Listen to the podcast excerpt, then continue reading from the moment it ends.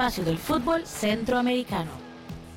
Hola, ¿qué tal amigas y amigos de Footcast, el espacio del fútbol centroamericano? Eh, estamos en entrega 137 de, de este podcast. Eh, mi nombre es José Soro y hoy en la grata compañía de la mesa completa de Footcast estamos con Pablo Rodrigo González desde El Salvador, Randall Sánchez y Jonathan Corrales. Bienvenidos compañeros. Hoy tenemos un programa cargado de temas, especialmente referidos a Liga CONCACAF, que entramos en la fase de octavos de final y un partido de ronda preliminar que quedó rezagado por el tema que ya ustedes conocen, el tema del COVID-19. Así que paso a saludar rápidamente a mis compañeros. Pablo, un saludo hasta San Salvador. Hola José, buenas noches a todos, buenas noches a la gente que muy amablemente nos ve, nos escucha. Un placer nuevamente estar con ustedes en este viernes especial, viernes de luna llena y una luna espectacular acá en Ciudad de San Salvador.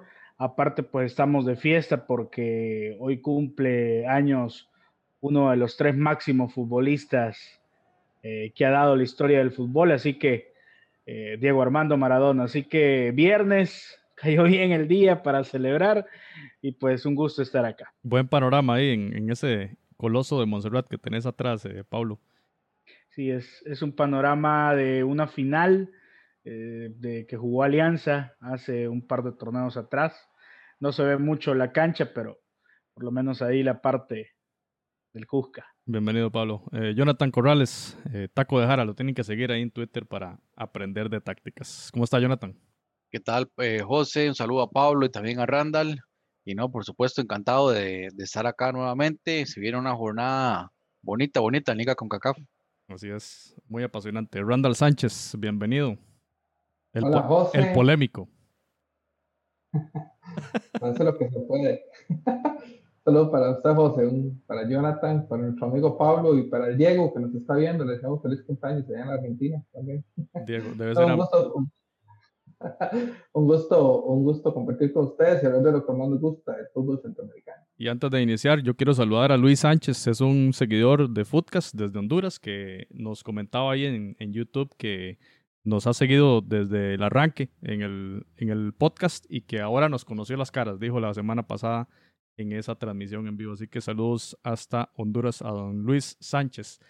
Bueno, entramos en materia, compañeros. Esta es la imagen de, la, de esa llave, de ese bracket que puso eh, CONCACAF en su sitio web, donde, bueno, hemos tenido problemas que ya, ya lo conocimos con los dos partidos de ronda preliminar que fueron suspendidos por tema de contagios por COVID. Y la programación entonces que eh, se ve un toquecito, eh, digamos, cambiada del, original con ese Alajuelense Cibao, ¿verdad? Que se desarrollará el miércoles. Tenemos en pantalla los horarios. Estamos hablando de ocho partidos en tres días, compañeros. Nos va a tocar una buena, unas buenas jornadas futboleras eh, ahí por las, por la noche. Bueno, en la tarde. Ese partido de Alajuelense empieza a las cinco. Eh, y eso tiene que ver con ese tema de cómo acomodar ese partido de, em, de ronda preliminar en, en esta fase de octavos. Tal vez Jonathan nos actualiza ahí con el tema de la, del cambio en el reglamento, ¿verdad? Que se dio de última hora en el, en el tema de los formatos, o del formato más bien de, de esta competición, porque ahora cambiaron los formatos de octavos, de cuartos y, y de semifinales. Así es, bueno, se viene un, digamos, le van a dar continuidad a este tema de partidos o eliminatorias a partido único, más bien, como lo tuvimos en los octavos de final, restando el partido de Alajuelense contra el Cibao, pero los cuartos de final entonces, antes eran a visita recíproca, ahora va a ser a un único partido. Esto luego va a pasar a ronda de semifinales. Ahora, recordemos que para la clasificación a la Liga de Campeones, Liga con CACAF da seis puestos. Entonces, los clasificados a semifinales, esos van a estar ya sembrados en Liga de Campeones de CONCACAF para el 2021. Como sea que se vaya a jugar ese torneo, pero estarían esos cuatro clasificados. Y para obtener eh, el pase a los dos puestos que quedan, va a existir una especie de repechaje o play-in, como le llaman en CONCACAF, que serían los perdedores de, la, mm, de los cuartos de final, se van a enfrentar en dos llaves y de ahí saldrían los dos últimos clasificados a la Liga de, a la Liga de Campeones. Bueno, fue una forma bastante salomónica de, de resolver ese problemón de las fechas y de los casos positivos la verdad que está interesante y lo hace muy emotivo. Ahí la polémica se va a armar en el tema de la distribución de las localías, ¿verdad? Que eh, está en función del ranking de la CONCACAF, que ahí lo pueden encontrar. Está bastante complicado de encontrar en la página web de, de la CONCACAF, pero tiene que ver con un, un ranking de, las ligas respecto a las competiciones en los últimos cinco años. Está bastante complejo de explicar, yo creo que ni siquiera lo entendemos bien nosotros, pero bueno, eso traerá cola, sin duda, en función de quienes vayan pasando a las siguientes rondas y lo de este cambio de formato da cuenta de más partidos todavía. Eh, bueno, se está eliminando un partido por cada llave, pero más rondas, digamos, y más emoción para ver quiénes van a clasificar a Liga de Campeones 2021, que la 2020, recordemos, ni siquiera se ha jugado. Bueno, para entrar en materia, eh, ronda preliminar rápidamente. John Arnold eh, es periodista destacado para, desde Estados Unidos, da una cobertura bastante importante, bastante interesante sobre CONCACAF. Adelantaba desde la semana pasada que el equipo verde de Belice ni siquiera eh, se iba a presentar, o sea, que se iba a retirar de la competición. Cuatro días después de este tweet eh, se confirmó la noticia. Verdes no va a, competir, por lo tanto el equipo de Haití, el Arcaye FC, pasa directamente a octavos de final sin disputar eh, ningún partido. Y el otro partido que estaba pendiente es el Alajuelense contra Cibao, Hubo una enorme polémica que hablábamos la semana pasada y se va a disputar el día 4 de noviembre, 5 pm, hora de Costa Rica, 7 pm, hora de República Dominicana. Y básicamente hablar que Alajuelense es el líder del grupo A, o sea, viene bien en el, en el fútbol de Costa Rica hasta las últimas fechas y tomando en cuenta que en las últimas dos semanas tuvo problemas de casos positivos, entró en cuarentena, el equipo hizo una pausa las últimas dos fechas ha tenido problemas con expulsiones, resultados no tan positivos y este, han afectado notablemente el rendimiento de algunas de sus figuras. Y no sabemos bien porque hoy les hicieron pruebas PCR y se las repetirán el día lunes también para ver qué tan, qué tan bien o en condición de la salud están ellos. Y, este, y respecto al Cibao, la Liga Dominicana ya lleva cuatro jornadas y el Cibao lidera el grupo Norte con siete puntos después de sus cuatro partidos y tiene al goleador del torneo, Germán Sosa, que yo diría debería ser una referencia. Y Jonathan, ahí está el otro jugador que usted habló la semana anterior, Harold Jr. Charles, si no me equivoco era ese el que, el que había mencionado. Charles Harold, que anotó en el último partido, en la victoria del Chihuahua. Tal vez. Empezó, eh, empezó flojón el campeonato, pero ya se ve que, que ha ido levantando. Sí, y, la polémica era del Cibao en el tema del costo del traslado a Costa Rica. Ya se aclaró que CONCACAF va a asumir esos costos. Rápidamente, Randall, tal vez algún comentario sobre cómo llega a la Juelense. ¿Qué piensa usted sobre la Juelense y cómo llega a esta, a esta llave después de lo que ha pasado con COVID y con los partidos que ha jugado en el torneo local?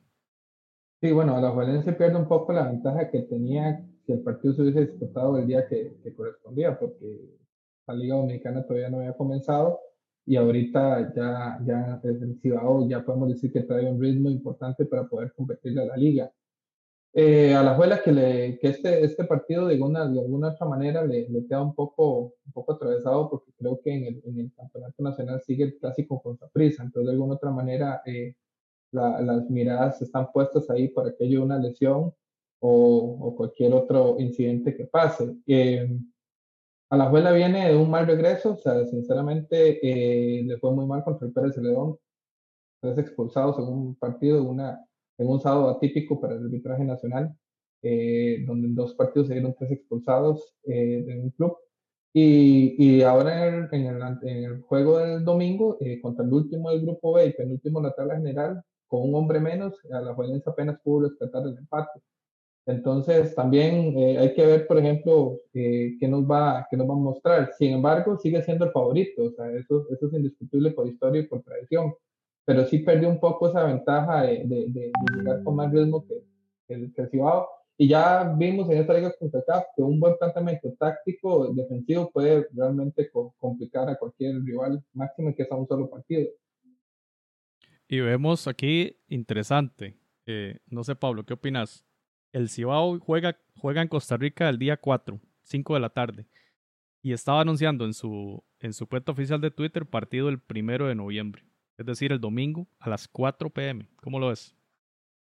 pasó algo parecido, bueno, iba a pasar algo parecido acá con, con, con, Alianza, que no se le había programado eh, su partido correspondiente a la fecha número 4.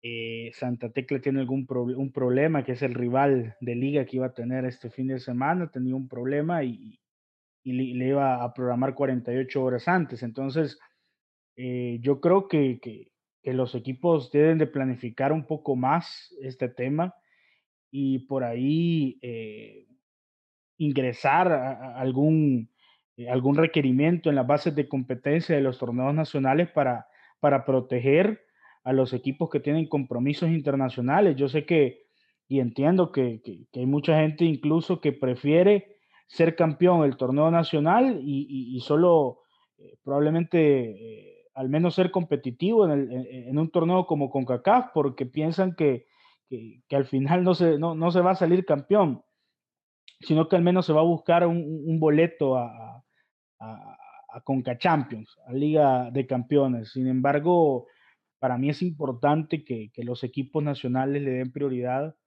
eh, a los torneos internacionales y que por ahí eh, planifiquen eh, enfocados en estos compromisos. Yo, yo, creo que esto ya no, no, debería de estar pasando. Probablemente pues nos estamos acostumbrando a, a un formato nuevo, a un año atípico, a un calendario atípico que hemos tenido, pero esperemos que en las próximas ediciones no se den este tipo de situaciones, porque al final el Cibao, con este compromiso complicado que tiene, más allá de las bajas que, que, va a tener, que pueda tener el cuadro eh, costarricense, pero si llega mermado físicamente, si no llega al 100%, probablemente puede llegar a, a, ser pues un, resultado demasiado eh, grande, una diferencia demasiado grande para el equipo de Cibao interesante cómo las ligas nacionales no, no ven estos detalles a la hora de programar, ¿verdad? Porque también esa liga nacional va a tener su ranking en función, por ejemplo, de este resultado del Cibao contra Alajuelense.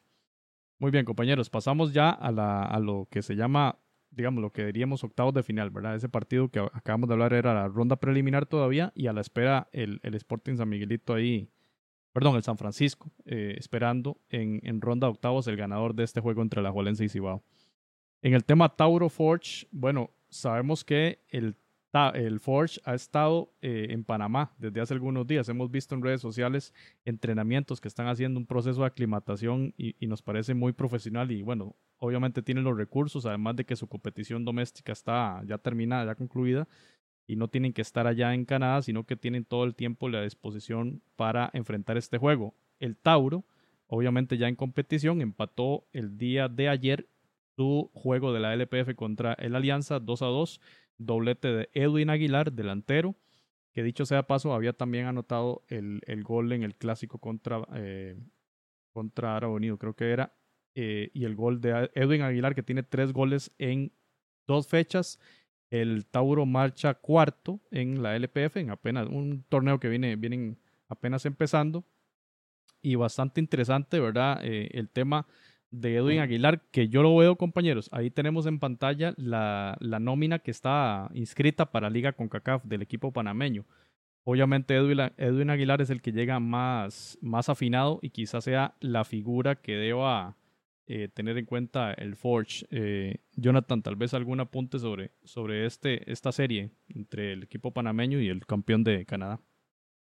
Sí, va a ser, va a estar muy buena. Yo espero un partido bastante bueno en definitiva, le tengo muchas expectativas al tema del Porsche, eh, no solamente por el, para mí, digamos, una buena presentación que tuvo contra el limeño.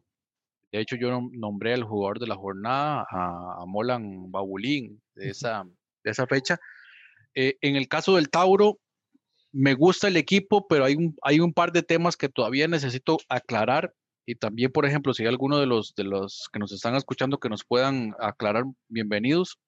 Por ejemplo, yo veo la, formación inicial y yo sé que, por, ejemplo, el caso de Ernesto Walker y, Ismael Díaz, que se sumaron tarde a la, a la, al, Tauro por los temas que ya hemos explicado, no aparecen en la nómina que está inscrita para Liga CONCACAF. Entonces, son dos jugadores muy importantes y que evidentemente eh, van a hacer mucha falta en esta competencia internacional.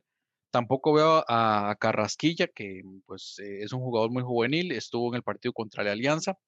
Em, y no están en la nómina. Ahora, ¿quiénes sí están? Por supuesto, en Edwin Aguilar, que pareciera en este momento la figura, sin ninguna duda, el número 7 del Tauro, y por supuesto lo que puede aportar Justin Clement también en ofensiva, el mismo eh, Simmons, que son jugadores que le aportan mucho en ofensiva. Y em, pues bueno, no, no, lamentarse por los que no están, sino que estos que sí van a estar, aprovechen la oportunidad. En el caso del Forge, me llamó mucho la atención que ellos estuvieron entrenando o han estado entrenando en las instalaciones deportivas del CAI, que tienen una, unas instalaciones deportivas muy interesantes, cancha sintética, y antier hacían una, una medición de temperatura poniendo el, el, eh, el dispositivo, pero sobre la grama sintética, y llegaba a los 41 grados. Entonces, en definitiva, se estaban rostizando ahí en, Ciudad de Panamá. Bueno, y es parte de la preparación. Eh, también, Randall, recordemos el Forge que había superado a la antigua el año pasado y luego cayó estrepitosamente contra Olimpia, ¿verdad? en Honduras. Eso fue en 4-1, si no mal recuerdo. Este, hay, hay, ahora una diferencia, Randall. Eh, es un equipo que se está preparando y está aclimatándose y va a llegar quizá mejor, mejor preparado que, que lo que llegó en aquel momento a, a jugar contra Olimpia oyéndole al feo que debe estar haciendo en Canadá ahorita. Eh, me parece que es un, un, equipo, el Force, que, que, es un proyecto realmente. Ellos eh, ya, bueno, ya pudieron consolidarse en su liga, dos veces campeones nacionales. Y ahora el reto de ellos es poder avanzar en, en, en, la liga con CACAF, en estos eh, procesos gráficas que los pusieron que fue competir contra Centroamérica y el Caribe. Eh, yo creo que el Force no la va a tener tan fácil esta vez. Yo creo que el, el limeño, a pesar de que nos, nos, nos, nos entusiasmó a todos y nos, nos, gustó el equipo del Chanchito, seguía siendo un equipo, digamos, novato en estas, en estas circunstancias, con jugadores, y, y tal vez Pablo me puede corregir, eh, también no tienen tanta experiencia en, el juego internacional. En cambio, que ahora va a enfrentar a un Tauro que, que a pesar, digamos, de que tal vez eh, no ha podido trascender un poco ese tipo de torneos recientemente, sigue siendo un grande de Centroamérica y al menos un grande de Panamá. Entonces, eso nos hace significar que muchos de los mejores jugadores que están en Panamá los tiene el Tauro en su planilla. Juega en casa, juega con su clima, por más que se aclimaten, eh, siempre la condición de visitante tiene y de local siempre tiene un, efecto psicológico, aunque insistimos, las gradas vacías o, o nadie viéndote en el estadio, eso influye mucho en los equipos centroamericanos. Pero eh, yo sí creo que, que, el, que, el, Tauro en ese sentido, yo, yo creo que sí se la va a complicar bastante y creo que el, el proyecto del Forge eh, se va a quedar aquí. Y va a ser el partido en el, en el Rommel Fernández, a pesar de como vimos la cancha de, de deteriorada, la, como decir, el Ministerio de Deportes de Panamá eh, otorgó el permiso que especial. Hoy, hoy publicaron una carta, inclusive donde decían que si no lo hacían, el Tauro iba a quedar eliminado de la competición. Entonces, José, Sí, perdón. Dale, dale. No, yo, yo voy a, eh, no voy a coincidir eh, con, con, el tema de, de, Tauro. Yo es que no le tengo mucho fe a los, a los clubes de Panamá, los he visto muy flojos en los partidos internacionales. Creo que todavía se les ve, eh, no sé, como un poco de inocencia a la hora de jugar estos encuentros. Entonces, viendo lo que hizo Forge, claro, lo hizo en una cancha que, va, que estuvo, que, que, va a estar en, o que estuvo en mejor estado que la del Rommel Fernández, que es un desastre. Eh, pero yo creo que puede dar la sorpresa y, y, yo veo a este equipo canadiense como la, la, la posible revelación del campeonato y, y, uno de sus abanderados, Jonathan Corrales. Lo veo así, entonces... nos vamos subiendo al bus. Claro. Todavía hay campo. Yo creo que en ese ya, se, como es Canadá, yo creo que ya, ya, ya es jet, ya es ya es vuelo charter. Entonces, eh, eh, yo realmente sí veo muy inocente eh, a, los clubes panameños, muy aparte de lo que es su selección.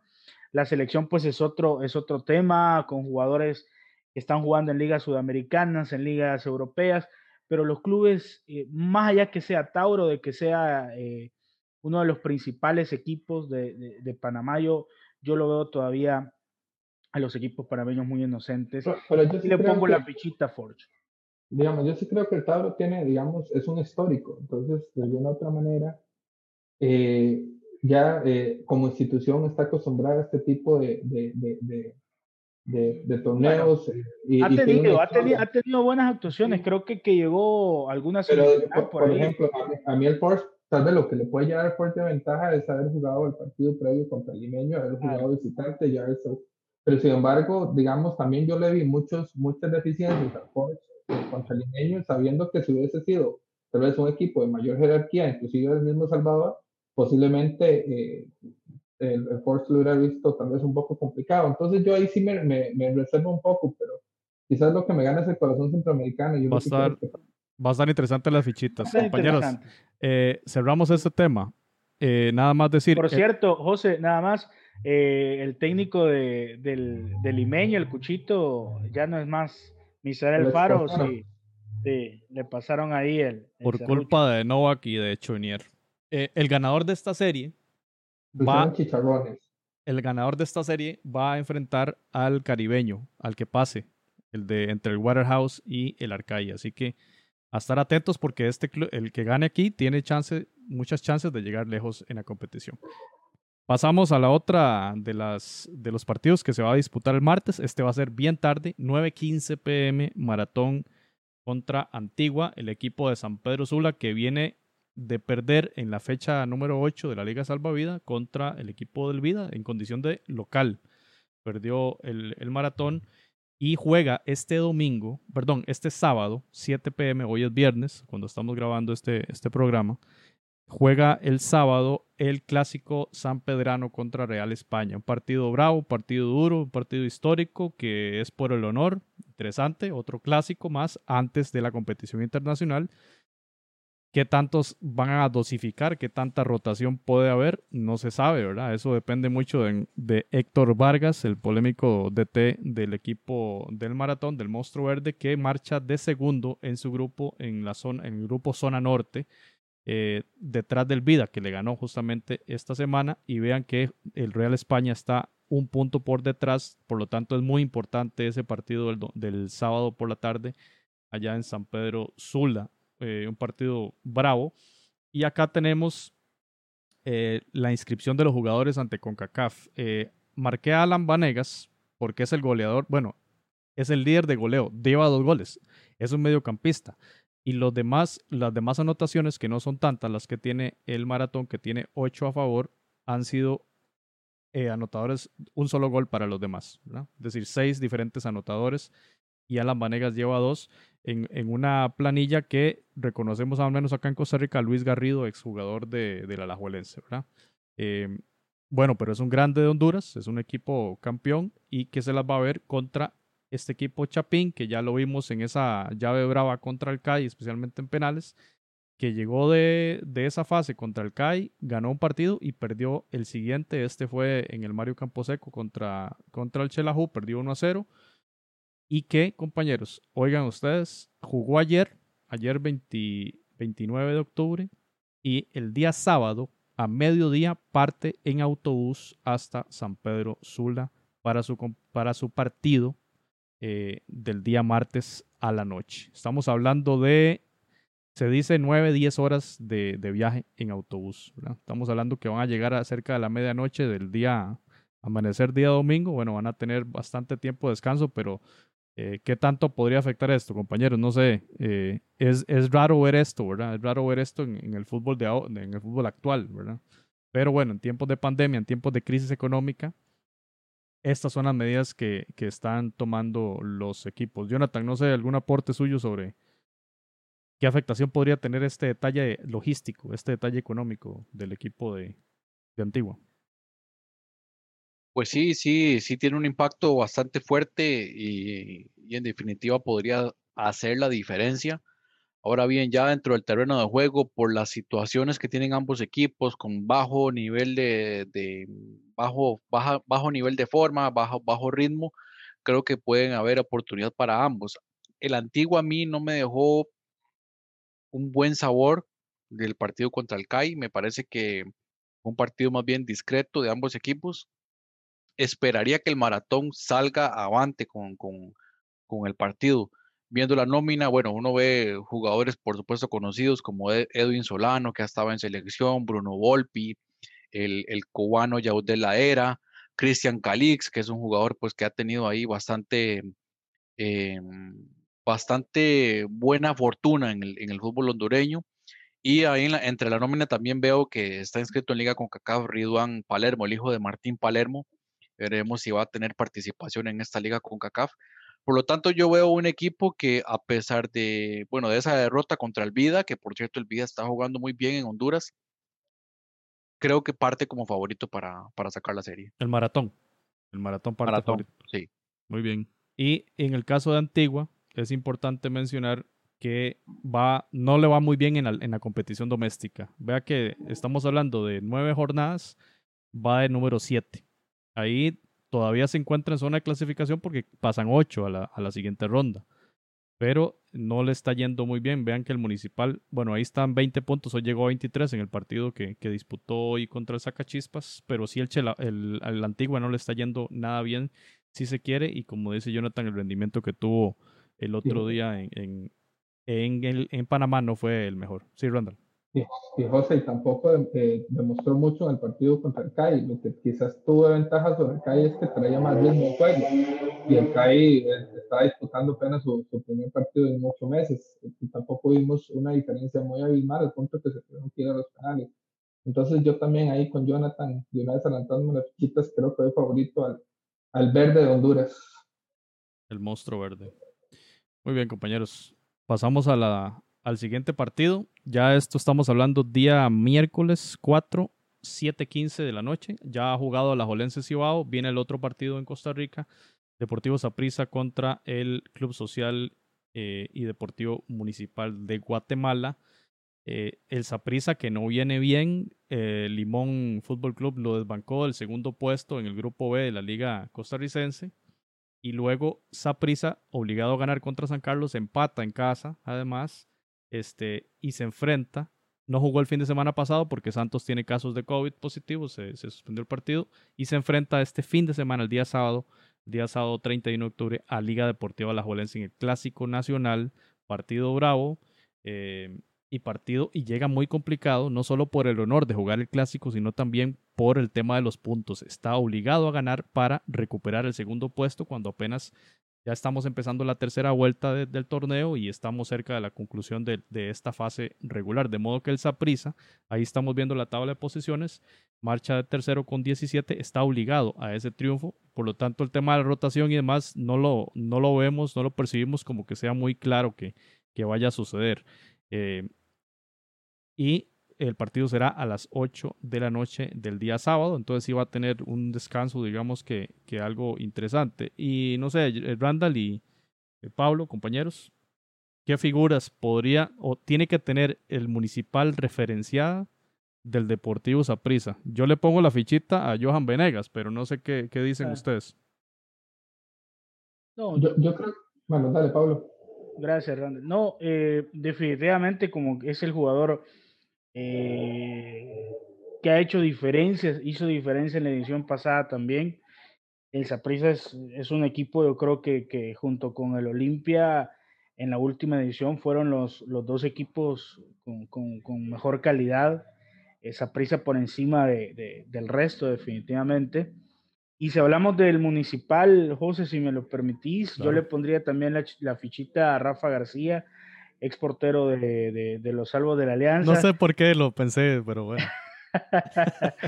Porque definitivamente eh, de sangre uruguaya se crece en este tipo de partidos. Eh, seguramente va a ser bastión eh, en, en, en, la zona defensiva.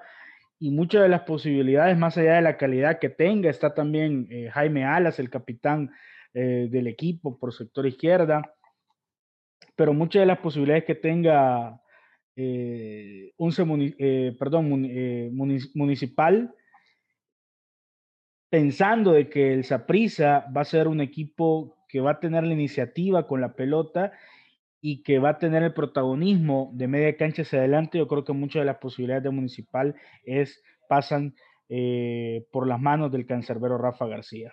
Va a tener mucho trabajo y recordemos aquella serie contra Águila, eh, Benji Villalobos fue ahí el, claro. Fue el evitó un desastre, evitó un desastre. Claro, entonces podría Rafa García, digamos, tener un papel similar. Eh, Randall y Jonathan, eh, fichitas o figuras ahí claves que el municipal tiene que tener aquí en la libreta de una vez referenciadas. Eh, bueno, recordemos que Saprissa yo creo que el partido contra San Carlos no juega, ¿verdad? Eso también puede, puede impedir un poco. Yo creo que han pasado 15 días de eso, 8 días. no, más de 8 días. Yo creo que el, el, el, problema del Saprissa es que no tiene un centro delantero, no tiene un jugador que haga goles. Con la partida de, de Bolaños, que era el goleador del equipo, y, y, con, el, y con el joven Maravilla, que era Manfred Ugalde, que partió para el fútbol de Europa, Saprissa se ha quedado prácticamente seco en la delantera, pero para mí el mediocampo de Saprissa sigue siendo un mediocampo de los que no votan, al menos en el fútbol de Costa Rica.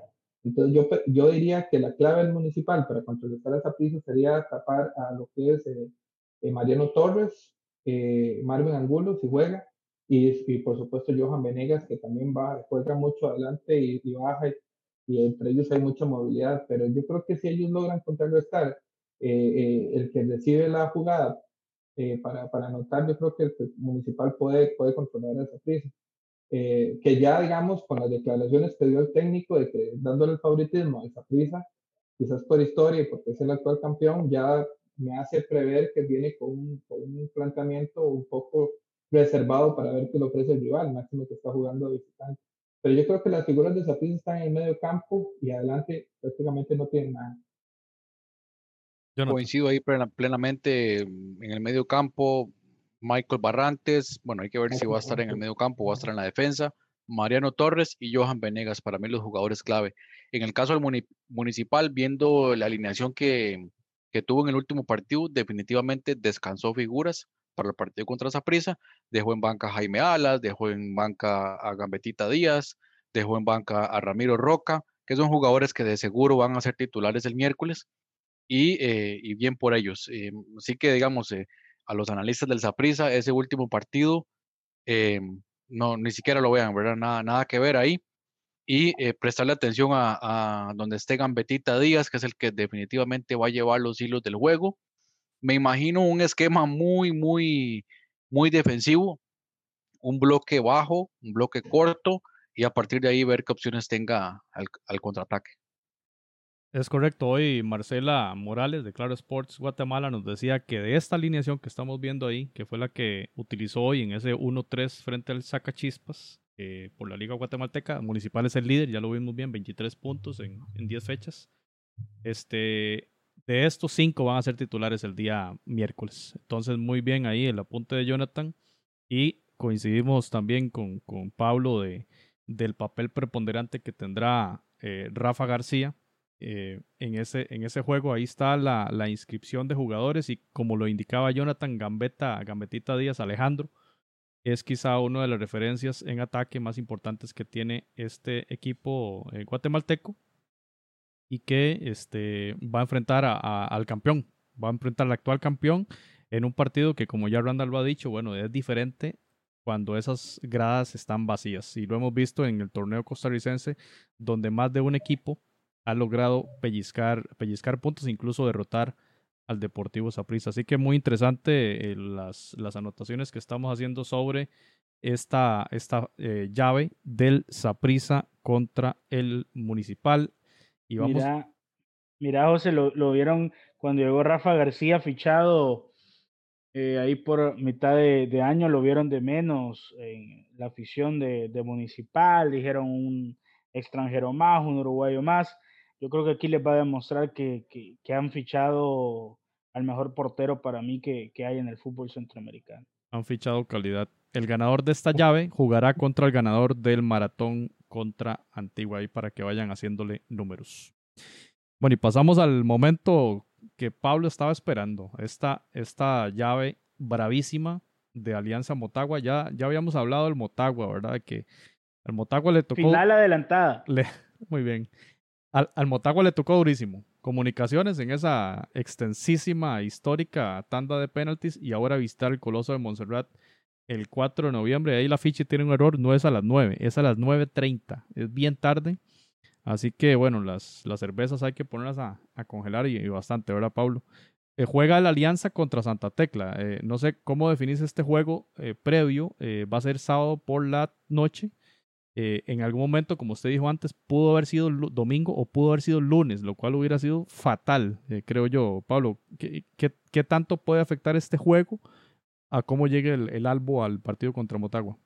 No, bueno, si, hubiese sido lunes, yo creo que, que jugara a la reserva, jugaran los juveniles, no, había inconveniente ahí que, que Santa Tecla pudiera programar el partido a la hora que ellos quisieran. La verdad es que, que este va a ser un partido de trámite, el de esta jornada. Eh, Alianza está en nueve puntos, líder en su, en su zona y está pensando en, en Ottawa, o sea, está pensando en esa revancha, en ese partido bravísimo. Es una lástima que no va a estar la afición. La verdad es que, como bien apuntaba Randall al principio, eh, los equipos centroamericanos, sobre todo los costarricenses, eh, los hondureños, salvadoreños y guatemaltecos que, llenan estadios en, partidos internacionales, yo creo que sí les está afectando muchísimo. Eh, les está afectando mucho. Una lástima, la verdad, que no va a estar la afición, pero bueno, eh, así está el formato, así está el momento en el que vivimos. Y yo creo que por ahí tiene esa ventaja Motagua. Yo creo que tiene ventaja Motagua de que no va a haber público, como lo hubiese sido si Alianza hubiese ido a jugar sin público allá. Aunque vimos todo lo que pasó, el desastre que pasó el año pasado cuando Alianza fue a jugar a Motagua, a San Pedro Sula, eh, en la edición pasada, sin público por el castigo que tenía Motagua, y al final le mete un, 3 a 0 eh, escandaloso, ¿verdad? en una semifinal donde se presagia que iba a ser más parejo, como creemos que sea el partido de, este próximo miércoles. Eh, yo creo que tanto Motagua como Alianza tienen figuras eh, importantes. Eh, yo les mencionaba en, el programa pasado que, el fútbol práctico de este Motagua es el que siempre le ha hecho daño a, cualquier equipo de El Salvador, ya sea a nivel de clubes o a nivel de selecciones. Eh, son equipos que el salvadoreño es un equipo que le gusta mantener la pelota, le gusta dominar el balón, pero no logra neutralizar cuando te recuperan, te hacen un desdoble, eh, ganan, te ganan la banda y en velocidad, en un contragolpe te, te destruyen totalmente. Nos cuesta muchísimo. Eh, hoy tenemos una defensa, hoy Alianza tiene una defensa más sólida que el torneo pasado y, yo creería que con, con, estos fichajes que se ha potencializado, ojo con Michel Mercado, José, amigos, creo que él va a ser el jugador diferente. Lastimosamente, Rodolfo Antonio Zelaya García eh, no está al 100% para disputar este partido, entonces, eh, pero puede llegar a, jugar al menos en los últimos minutos. No creo que sea titular, puede ser que sí, pero probablemente juegue los últimos minutos y también por ahí puede hacer daño. Yo creo que, que Alianza tiene ofensivamente más variantes que Motagua, pero el cuadro hondureño a mí me parece que tiene mucho oficio, se conoce muy bien y se sabe su libreto de memoria. Así que para mí es de pronóstico, de pronóstico reservado y, y cualquier cosa puede pasar, menos que nos vayamos a penales. Yo quisiera que el partido se terminara en 90 minutos, Bueno, ahí tenemos la, nómina del, del, Albo. Yo había marcado a Monterrosa y al Fito. Bueno, usted dice que el Fito no está al 100, pero señala usted a Michel Mercado. Ahí lo tenemos entonces también referenciado para que Diego Vázquez esté tomando, está tomando nota de, este, de esta anotación de... No, no me hubieran invitado entonces. bueno, y, cómo llega el Motagua? Antes de darle el pase a Jonathan. Eh, el Motagua ganó 1 a 5 contra la Real Sociedad eh, en la jornada 8 de la Liga Salvavida. Viene bastante bien, va liderando su grupo, está por encima del, del Olimpia, en esa zona centro-sur. Siete juegos, 17 puntos. No lleva partidos perdidos. No lleva partidos perdidos. Es una buena defensa. 16 goles a favor en 7 juegos. Ahí saquen cuenta del, del, gol por partido. Es un equipo con mucha pegada, como dice eh, Pablo. Bueno, tiene a, a Rubilio, tiene a Klusiner, tiene a Moreira, tiene a Kevin López pegando centros. Es un equipo poderoso, si se quiere. Y em, nos, bueno, y juega el domingo. Y es interesante también que en San Pedro Sula hay clásico, hay clásico en Costa Rica. y hay clásico también en Tegucigalpa. Olimpia, Motagua, domingo por la tarde, que también, bueno, puede tener alguna consecuencia en el tema de la dosificación. Eh, eh, Randall, primero, primero usted y luego Jonathan, eh, su análisis de esta llave, que es una de las que siempre tenemos en cuenta porque está bastante atractiva esta, esta serie entre Alianza y, Motagua. me despierta mucha expectativa la alianza. Yo creo que, bueno, lo que he venido haciendo en el torneo salvadoreño y más Pablo, que solo de la alianza nos habla todos los días, eh, no, la, la, alianza ha, venido trazando un camino que realmente lo hace, lo está haciendo un equipo atractivo, al menos para los que nos gusta el fútbol centroamericano, y que nos, y que nos crea bastantes expectativas. Eh, y, y, todavía está muy reciente los, las eh, ediciones anteriores de la, de la Liga Campeona de CONCACAF, donde le plantó eh, dura tarea a los equipos del Monterrey de, de, de en México al Tigres del Monterrey en sus respectivos torneos cuando, eh, yo vi, se enfrenta contra un rival duro, realmente eh, el Motagua es un equipo fuerte, como todos los equipos hondureños, eh, que, que, tomó la iniciativa en el partido contra el Comunicaciones. aún así no, no, no hizo tanto daño y creo que llegó al empate más por, por los descuidos del cuadro crema que por, el, por, lo que estaban logrando, porque bien nos lo decía Pablo en el chat que tenemos, eh, de que el, el, momento del Motagua lo que empezó fue a centrar. Eh, entonces tampoco, tampoco es que tiene, eh, tenía una gran virtuosidad en, el toque de balón, que no puede ser en cualquier momento podría abrir la, la, la valla de, comunicaciones y que más bien se vio vulnerable cuando le implantaron velocidad.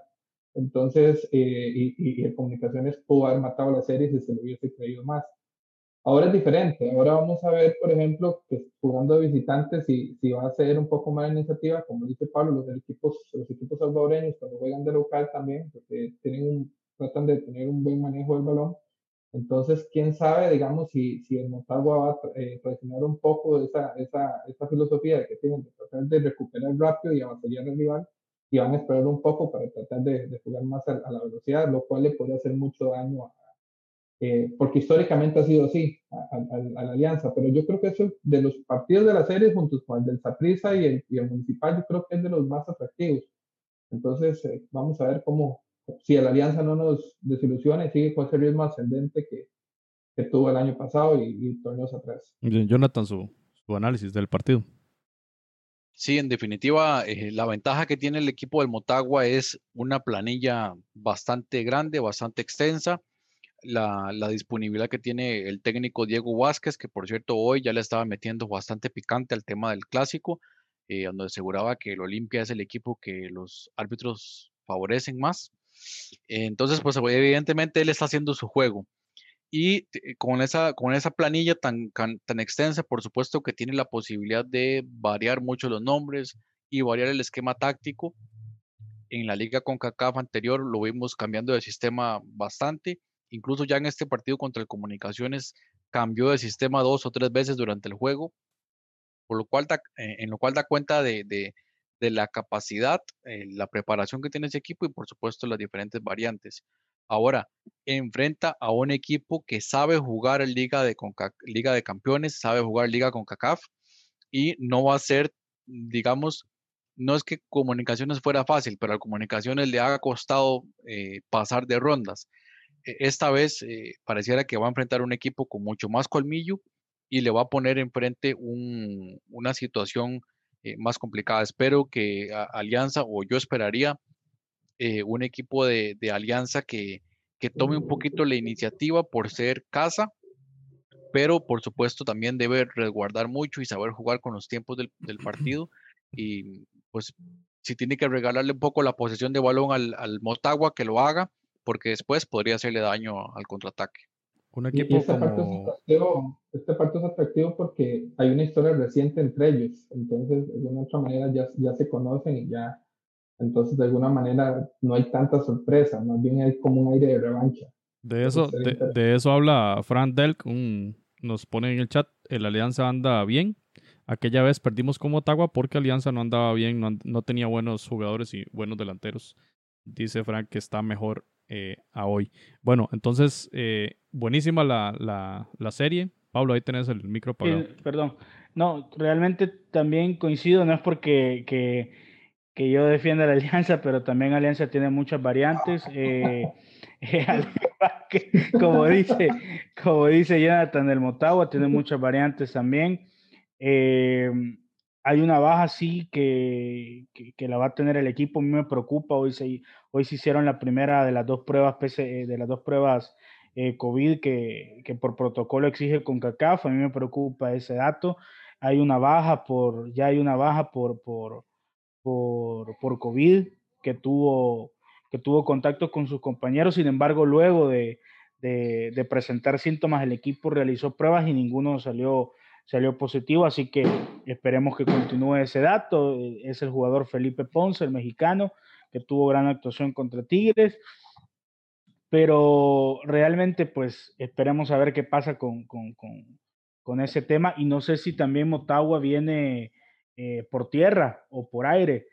Yo creo que viene por tierra y ese viaje también es, es bastante complicado para acá. Esa es una ventaja que va a tener hay, hay, un factor que hay que tomar en cuenta y es que yo siempre he creído que los equipos hondureños juegan mejor de visitante, cuando no tienen que tomar la, la iniciativa y la presión. Entonces, cuando, cuando juegan de visitantes, Randall, el, equipo, el Motagua, el Motagua de la temporada pasada jugó mejor de visitante. Recordemos que le habían vetado la, la afición, como dijo a Pablo antes. Eh, ganó en Managua y luego empató en San Pedro Sula, que fue el partido en el Olímpico.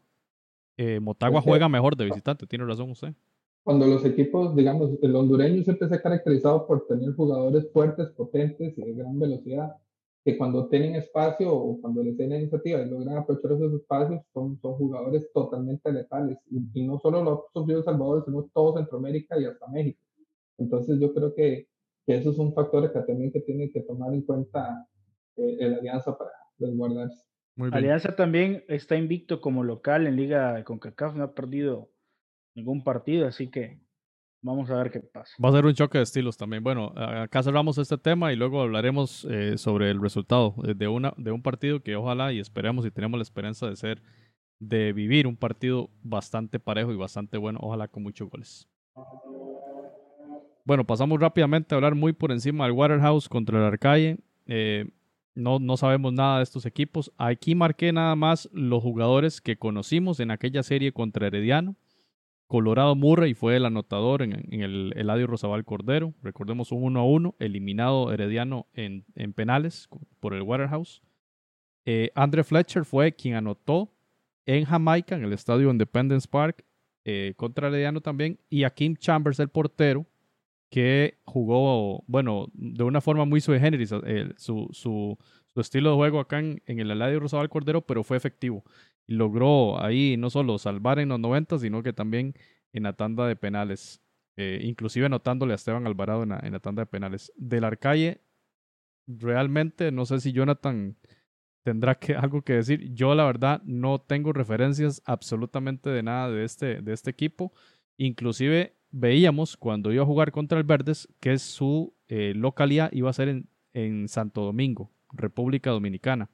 Eh, bueno, ahora por el tema de ranking tiene que visitar eh, ahora al, al Waterhouse en, en, Jamaica, pero pocas referencias tenemos, compañeros, de, este, de, estas, de esta llave y que, como ya dijimos, eh, jugará el ganador de esta serie contra el ganador del Tauro contra, contra Forge. Así que garantizamos un, un, un equipo caribeño en cuartos de final. No, bueno, en el, en el caso de este equipo de Arcae, que bueno, le hemos dado seguimiento ya, bueno, no, no, definitivamente es un equipo que, que, que desconocemos totalmente. Es, es, importante destacar que ya eh, e, este fin de semana se juega la jornada 10 de la Liga de, de Haití, donde se ha, se ha jugado, digamos, con, con cierta regularidad. Es un equipo que viene en, en, buena forma, que anda bien en el torneo. Eh, interesantísimo todo lo que pasó con este partido, porque uno pensaría que el Verdes eh, no hizo nada, simplemente ya se retiró y ya. Y realmente ellos hicieron un, esfuerzo bastante importante, estaban entrenando en Cancún, el equipo de Belice, el partido era en República Dominicana. Cuando algunos jugadores empiezan a hacer el traslado hacia República Dominicana, en Panamá salen con casos positivos de COVID y ahí es donde ya eh, en República Dominicana al llegar también otros jugadores dieron positivo. Y ahí es donde ya la, la, organización del equipo decide eh, retirarse. A diferencia del equipo de Haití, en Belice la situación del fútbol está totalmente cancelada y eh, eso también tuvo que haber tenido algún tipo de, peso. Ahora, en relación al, al, Waterhouse, ya el gobierno de Jamaica dio la luz verde para que el partido se dispute este fin de semana. En Jamaica el fútbol no se ha eh, iniciado aún, y, pero sí le dio la oportunidad al equipo del, del Waterhouse de, de disputarlo. Eh, como usted decía, la figura, por supuesto, Colorado Murray, que por cierto le robó, le robó, digo yo, el título de goleo a, a Javon East. Era lo que Javon comentaba en ese momento, en esa entrevista que tuvimos con él. E importante saber que Waterhouse llega también con sed de revancha, porque en la temporada Liga con CACAF se quedó muy cerca de clasificar a Liga de Campeones, perdió 2 a 0 contra el Motagua precisamente, y no le alcanzó para clasificar a Liga de Campeones. Y ahora, según leía un poco eh, los diarios en Jamaica, la, la, consigna de ellos es lograr la clasificación a la Liga de Campeones. Bueno, va, va a ser un elemento súper importante, ¿verdad? Porque si pasan contra el haitiano, es ganar el partido en cuartos, claro, se dice muy fácil. Pero además, como ya lo mencionaba Jonathan, tienen la opción del repechaje, ¿verdad? Si usted pierde en cuartos de final, puede jugar un repechaje y de ahí salen si no me equivoco, dos más. Salen dos clasificados más. Y tiene una ventaja este Waterhouse, que lo referenciamos solamente con lo que vimos el, en el torneo pasado contra el Herediano, que fue una sorpresa, digamos, más, yo creo que más lo que dejó de hacer Heredia que lo que hizo y, el Motagua que sí, sí se impuso, yo creo que, digamos, no se complicó tanto.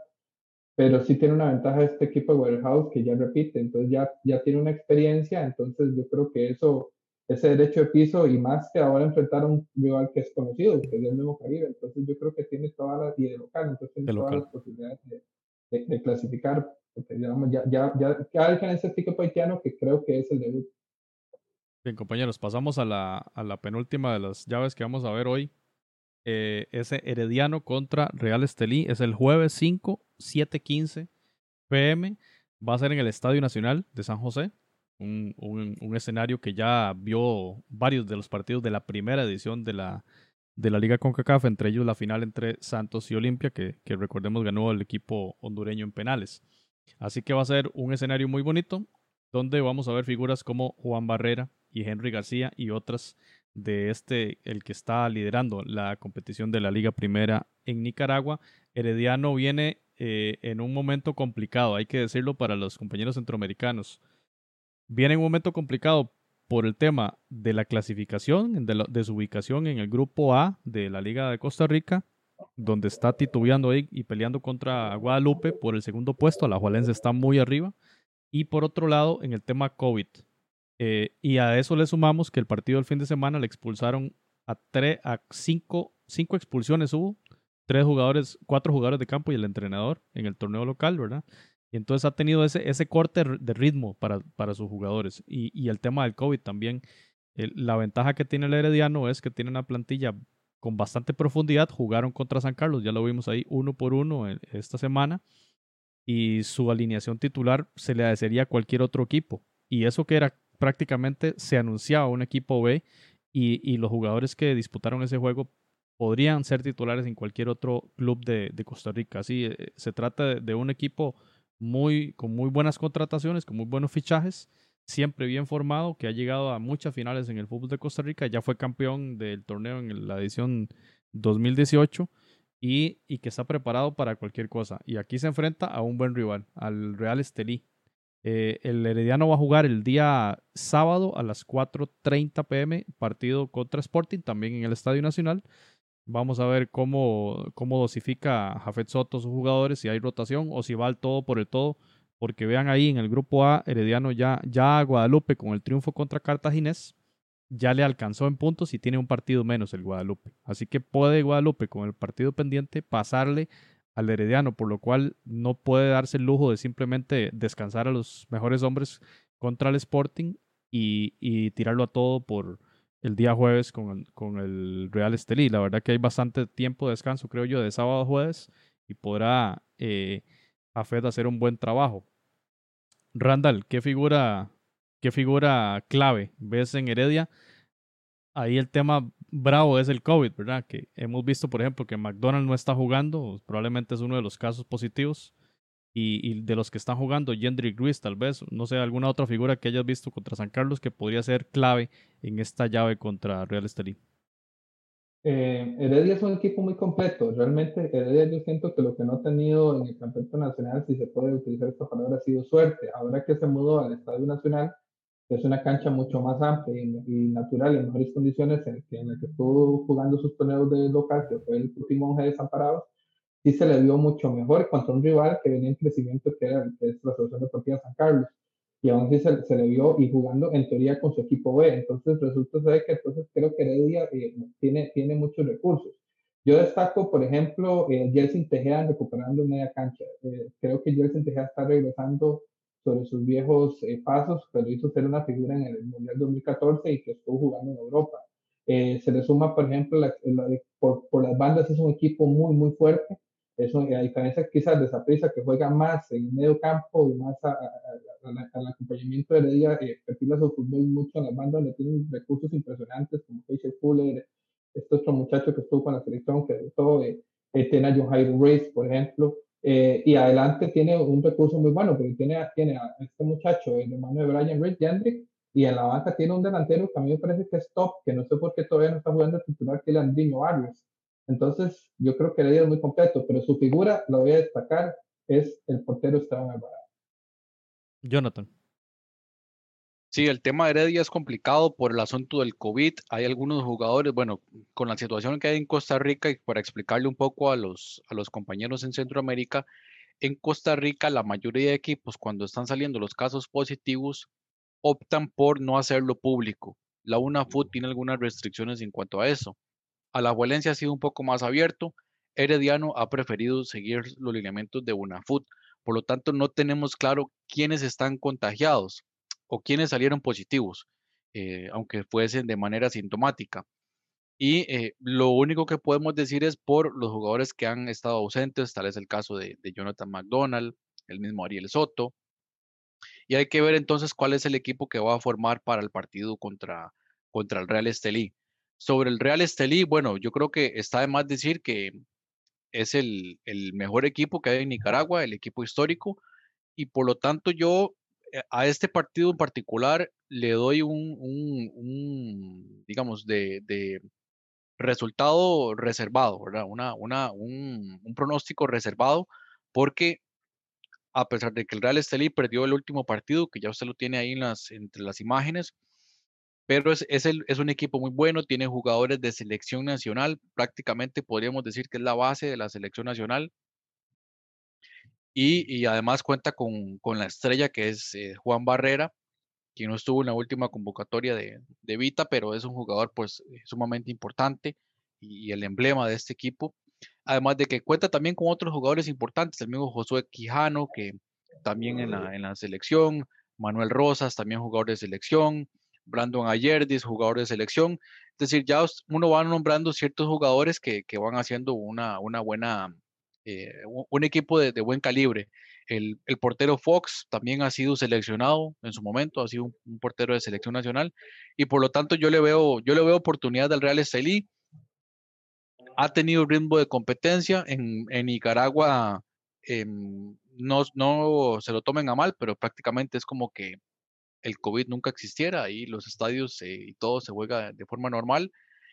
Y eso también creo que le puede dar alguna, alguna ventaja. Hay que ver el tema de la logística en relación al Real Estelí, que podría ser también un factor a tomar en cuenta. Seguramente vienen en avión. Recordemos, la frontera por tierra está cerrada. con toda seguridad hay que decirlo, vienen por aire. Eh, jugó contra la RT Jalapa, perdió y juega el día sábado, 8 pm, Estadio Nacional contra el Walter Ferretti, que es el que viene de segundo, le viene siguiendo en la tabla de posiciones, pero el Real Estelí podría, si se quiere, jugar con puros eh, suplentes porque le lleva siete puntos de ventaja al, Ferretti, así que eh, ponderando la importancia de lo que viene eh, el día jueves, el Real Estelí, que probablemente tenga la plantilla más profunda del fútbol nicaragüense, tiene bastante de dónde, de dónde tomar. Y, Juan Barrera, como lo decía Jonathan, quizá la figura de mayor preponderancia la que Jafet Soto debe poner mayor atención, goleador de la Liga Primera con 13 dianas, ¿En cuántos partidos? En 14 partidos. Importantísimo el, rendimiento. Quería el, el Paris Saint Germain de Nicaragua. Bueno, esa fue frase de Randall Sánchez. Quería preguntarle al compañero Pablo Rodrigo González en Salvador. El, el FAS fue derrotado por Managua y ya usted vio eh, las reacciones. Eh, bueno, le estoy preguntando a un galancista sobre el FAS, pero bueno, voy a preguntarle sobre Herediano. Pablo, le voy a preguntar sobre Herediano. ¿Qué, qué pensaría usted eh, desde Salvador que, que, le digan que el Real Estelí elimine al Club Sport Herediano? El año pasado lo eliminó el Waterhouse a Herediano, por ejemplo. ¿Qué pasaría en ese otro escenario, Pablo?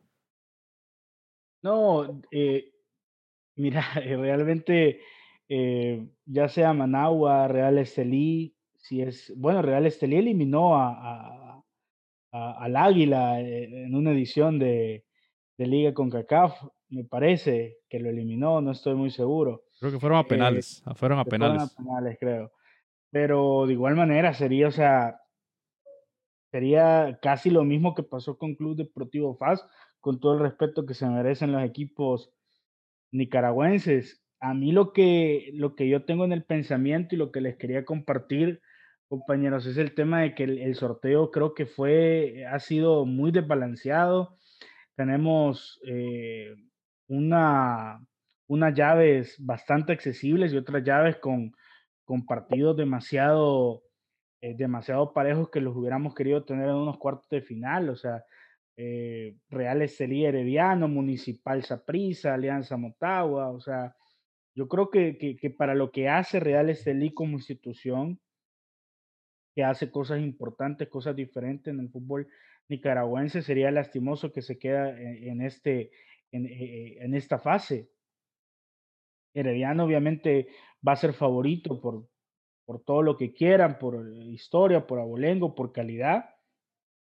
Porque al final es lastimoso que un equipo como Real Estelí, que hace bien las cosas a nivel institucional, se quede en esta fase, así como se puede quedar Motagua, como se puede quedar Alianza, Municipal, Los Aprisa, etcétera. Entonces, lastimosamente ha sido muy desbalanceado eh, eh, el sorteo eh, y, y, bueno, si Real Estelí elimina a Herediano, José, yo creo que, aquí sí sería para, no sé, no sé, una semana llena de memes para, para el equipo de Herediano.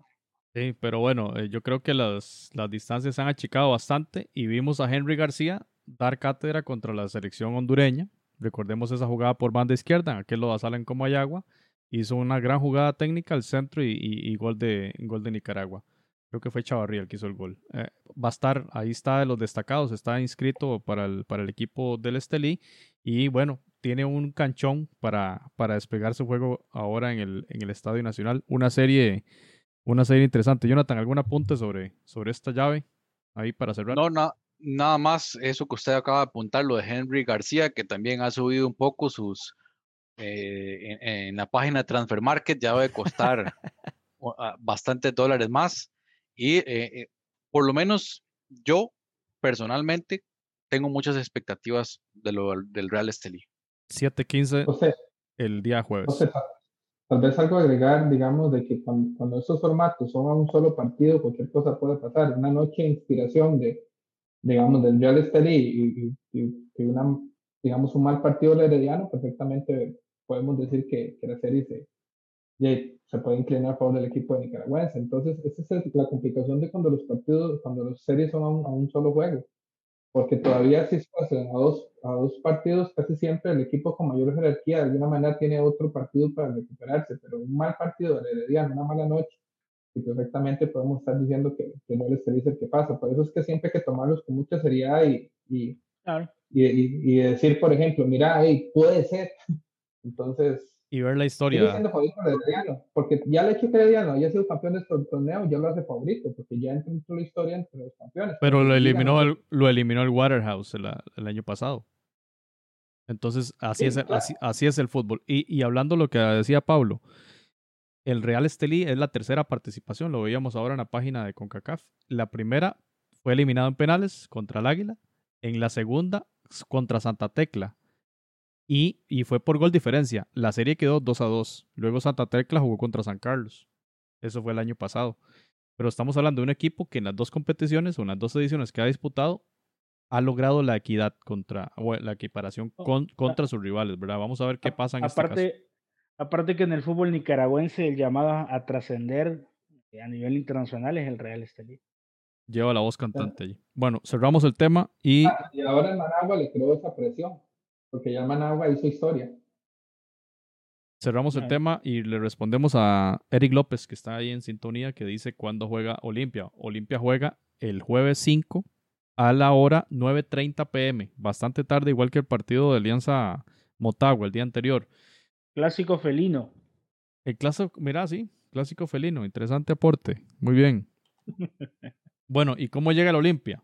Acaba de empatar contra los Lobos eh, en la jornada 8, mientras que su archirrival goleó 5-1. Se ven las caras el domingo, como ya indicamos, y va de segundo lugar en esa eh, zona centro-sur en el torneo de Liga Salvavida, 13 puntos. Está bien, creo yo, ¿no? 10 goles a favor en 7 juegos y 5 goles en contra. Tiene mejor defensiva que el Motagua, si se quiere, el club Albo, eh, el club Albo del, del Olimpia. Y bueno, y en las figuras aquí yo destacaba, eh, por supuesto, en ofensiva, Jerry Bankston, que es uno de los goleadores históricos del fútbol de El Salvador, jugó en Costa Rica, jugó mundiales, eh, es un jugador con mucha experiencia y ahí está todavía, nacido en el año 87. Y el otro, Justin Arboleda, lo vimos el año pasado con Maratón haciendo golazos en competiciones internacionales, un delantero de mucho... ¿Lo extrañarán ahí en Maratón? Yo diría que sí. Un jugador de ese estirpe, claro. Yo lo extraño y no jugó en mi equipo. Pero bueno, así llega eh, Olimpia. Jonathan, ¿algún apunte sobre esta, sobre esta serie contra el equipo del Managua? Que bueno, ya vimos esa fase contra, esa serie contra el FAS. Bueno, eh, volveremos a observar al, técnico Pedro Troglio, eh, otro técnico de esos que se quitan la gorra y la tira al suelo.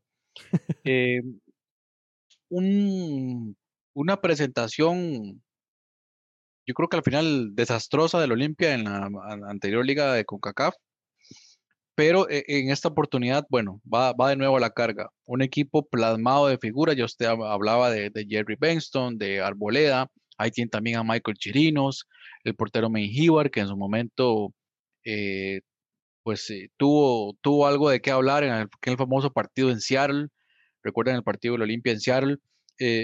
Situaciones del, del, juego pues lo llevan a esto y se va a enfrentar al, Managua. Managua, el Managua que viene con la morada al tope, dirigidos por Emilio Aburto, que bueno, ya vimos las imágenes, terminó en el suelo llorando.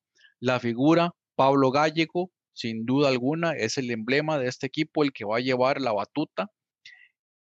Pero creo que acá ya eh, se enfrenta a un equipo con bastante más colmillo, un equipo bien que mal, y bueno, tiene la situación del, del, del derby el fin de semana, pero lleva todas las de ganar. Yo creo que acá el Managua pues, es muy probablemente que su, que su aventura en liga con CACAF tenga ya eh, la barrera más alta y veremos qué, va a suceder. Ahora, el Managua, y lo apuntábamos en el, en el episodio anterior, el, el, Managua le hizo un buen partido al Motagua en su momento. Motagua le costó muchísimo derrotarlo. Eran otras circunstancias, sin duda alguna, pero es un buen precedente eh, de lo cual el, Managua puede también agarrarse para plantear el partido de forma inteligente. 1-1 quedó ese partido en San Pedro Sula, si no me equivoco, contra Motagua. Había ganado Motagua en, Managua. Esa fue la diferencia ahí. Eh, recordemos el gol de visitante condicionó bastante. Eh, Pablo, ¿cómo ves esta, esta llave? ¿Coincides con Jonathan en que se acabó la aventura del Managua FC? Mira, lo que pasa es de que Olimpia llega muy presionado porque tiene esa espinita de, quedar eliminado en semifinales en la edición pasada, quedar eliminado de forma eh, bastante, eh, no sé, desastrosa, pero fue abrupta. sí, abrupta, realmente. Pero eh, como, como les decía, en ese momento Saprissa estaba en otro nivel pero Olimpia, que me parece que es el otro equipo que lleva la voz cantante en el fútbol centroamericano, junto con el Saprissa actualmente, eh, por lo visto en, los últimos meses, hoy pues es totalmente, podría ser totalmente diferente. Yo creo que se va a tomar en serio el partido, José, y, probablemente, eh, no quiero decir que le vaya a pasar por encima, pero es muy, muy favorito sobre el Managua. Acaba de eliminar al Club Deportivo FAS, eh, lo que quieran, pero me parece que no tiene el nivel, no le va a alcanzar el nivel para poder eliminar a, al Olimpia o, o, realizar otra sorpresa como la de la semana antepasada. Y fíjense que no le va muy bien en liga, en liga local. Managua está en octavo puesto de 10 de diez equipos en, en, la liga primera. Está bastante lejano. 15 puntos lleva el Managua versus 32 del Real Estelí. Ahí vamos a ver qué pasa. Eh, Randall, ¿alguna, ¿algún aporte sobre este partido? Bueno, el Managua es un equipo que está despertando simpatías, ¿verdad? Por lo, por lo hecho, por la sorpresa que dio contra el Paz. Sin embargo, yo creo que en el fútbol centroamericano, en el fútbol mundial, siempre hay jerarquías. Por ejemplo, cuando usted ve el palmarés de un equipo como el Saprissa, la, la, la, el Olimpia, en torneos internacionales de su historia son equipos que con solo mencionar el nombre dan miedo. El Olimpia es un equipo que siempre ha sido, digamos, eh, un referente eh, a nivel centroamericano, inclusive lo, vemos, lo vimos en la pasada eh, Liga de Campeones de CONCACAF, como realmente eliminó al, al, al, Seattle Saunders y, y, prácticamente iba a hacer lo mismo con el Montreal Impact. Es un equipo que está muy bien dirigido, con, con, a mi criterio, el mejor técnico de todos los equipos centroamericanos que hay ahorita, no solo como, con su como entrenador en varios clubes en Argentina, que todos lo hemos seguido, sino también como futbolista, que el hombre jugó el Mundial, creo, Italia 90 y creo que fue finalista. Entonces, eso es un hombre de fútbol completo y, y como siempre, Olimpia con jugadores eh, inclusive de clase de exportación y sabemos de la calidad de jugadores que tienen. Entonces, yo, yo creo que por más simpatías que genere Managua, yo creo que ya su hazaña ya la hizo.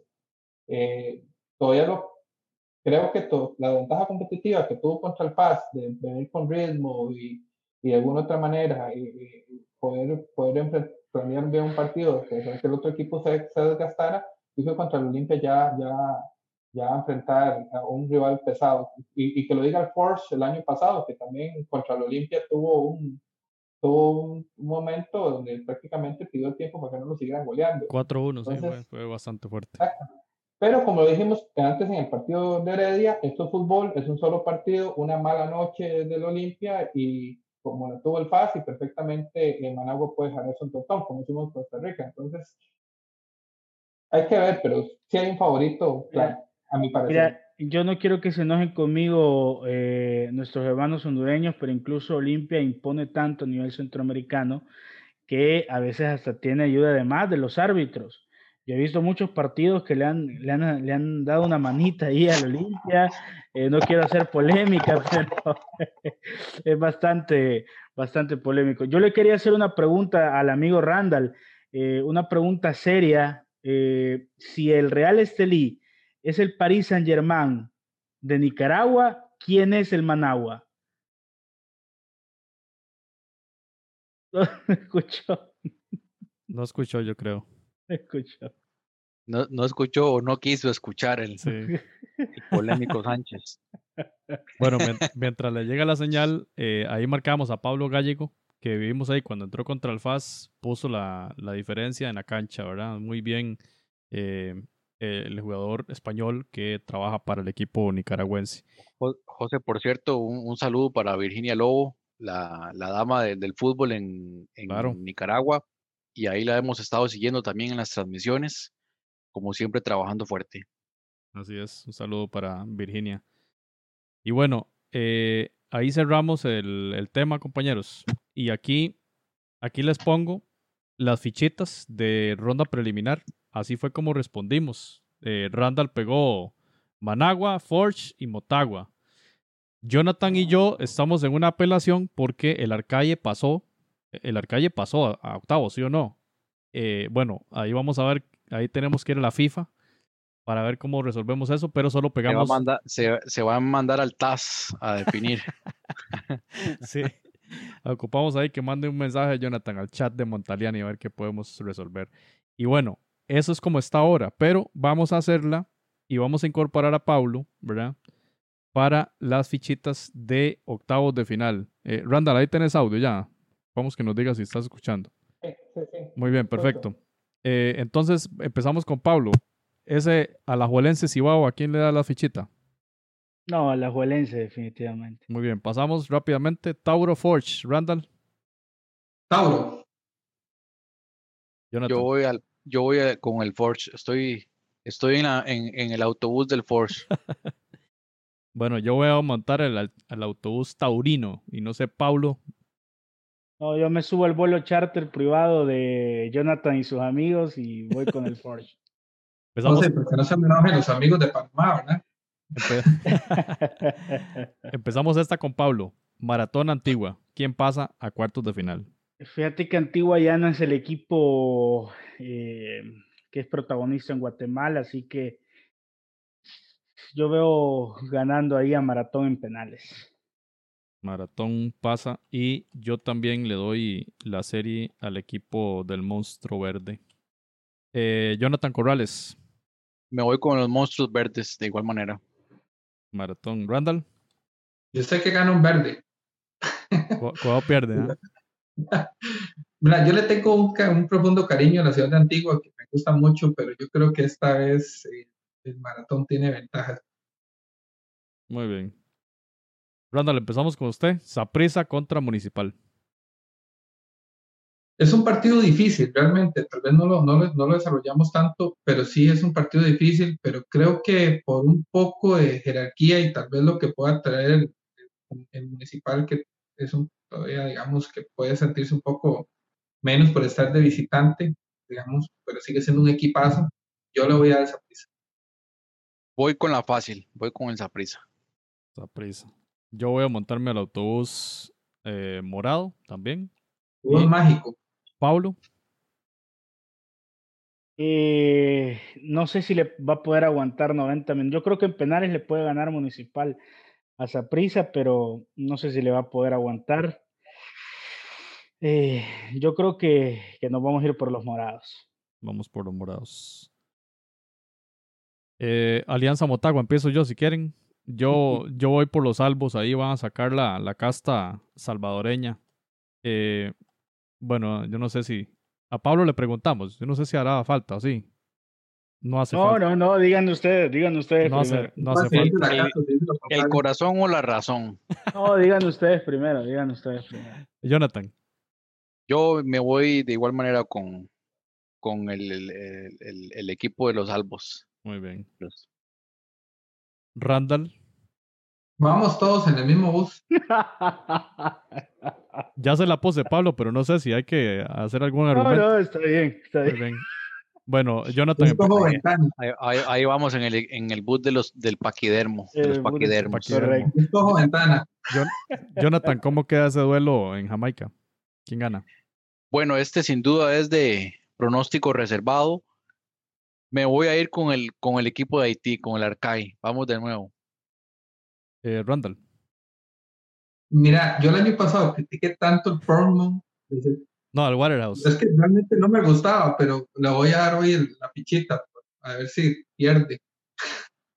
Usted le dio, usted lo criticaba porque parecía el nombre de una marca de electrodomésticos. Yo recuerdo no, bien es que, digamos, esa crítica. Un portero que perdió 25 minutos en un tiempo tirado en el suelo era antifútbol. Bueno, pero, en penales hizo el trabajo. Eh, Pablo, ¿quién pasa de esos? No, yo voy con el Waterhouse. Muy bien. No, pero Waterhouse, perdón, dije Portland, yo, ¿verdad? Sí. Sí, Waterhouse. Sí, de Waterhouse. Pablo, por... Eh, Herediano Real Estelí, Pablo. Uf. Yo realmente que, que, está bravo, está bravo. Eh, yo creo que si fuera en, Nicaragua, le pusiera la fichita Real Estelí. Creo que ahí se, se, se crece un poco el cuadro nicaragüense tiene que viajar a Costa Rica y yo creo que, que, le va a pesar no solo el viaje, sino también pues que Herediano juegue en casa, así que nos vamos por, por el equipo costarricense. Muy bien. Yo voto también por el equipo de Don Eladio Rosabal. Eh, Jonathan. Yo voy con, bueno, le, le, pongo la ficha al Real Estelí ganando en penales. Real Estelí. Grande.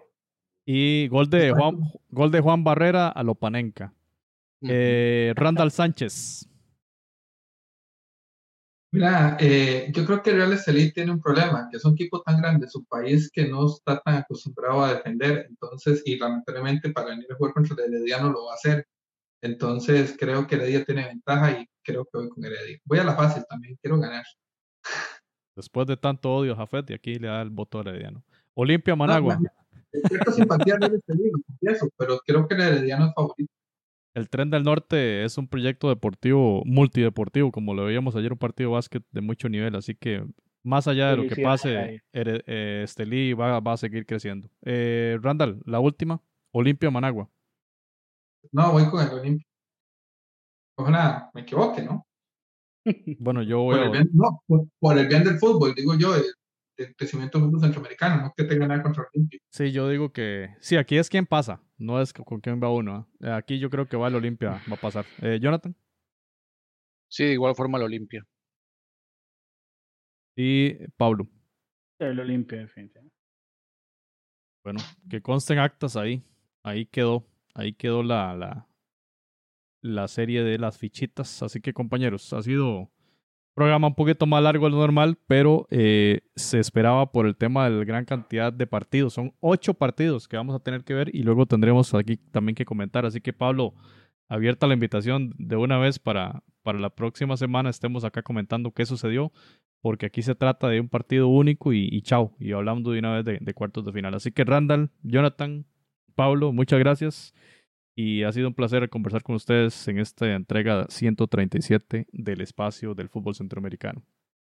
Pues ahí nada más aclararle a, Luis Enrique Lagos Amaya, que dice que cómo no le vamos a dar posibilidades al, al bicampeón. Bueno, pues en el caso de, bueno, no, sé si se refiere al municipal o, al, o al, Motagua, al Motagua. Pero, pero pues eh, eh, es un tema de, bueno, primero no nos haga caso, eh, empezando por ahí.